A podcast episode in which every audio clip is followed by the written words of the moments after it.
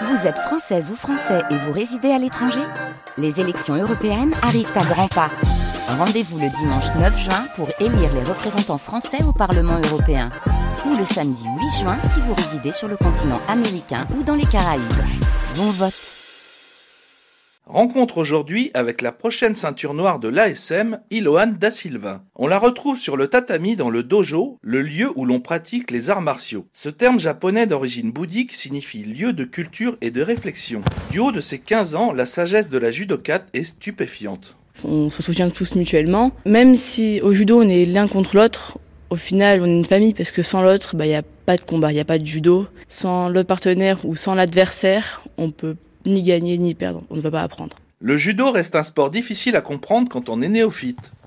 Mais qu'est-ce qu'ils font ces sportifs en pyjama à se bousculer? Depuis qu'elle a vu toute petite du judo à la télévision chez ses parents, Iloane Da Silva n'a jamais décroché. Ce qui me plaît dans le judo, c'est surtout euh, le fait que ce soit technique et que chaque combat se ressemble pas suivant l'adversaire, suivant la pratique qu'il a fait, suivant l'humeur qu'il a du jour et euh, l'enchaînement qu'il compte faire euh, sur le combat. Quand je rentre avec amis, je suis plutôt avenante, je suis agréable, je suis gentille, je rigole.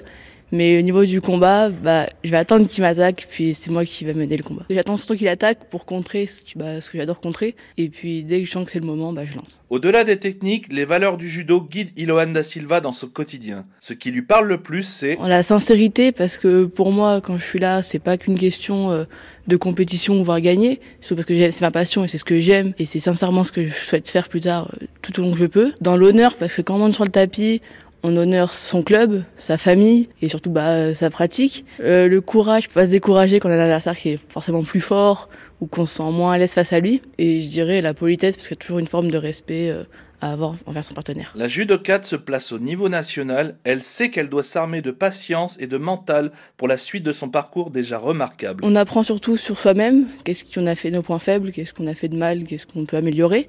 On apprend aussi sur le partenaire. Donc si on le revoit en compétition, on sait quel est son point fort et là, il faut faire attention. Ça m'a apporté plus de confiance en moi, plus de politesse envers les personnes parce qu'on a toujours le respect qu'on a au judo à l'extérieur. Et ça fait d'une personne une personne meilleure, je pense.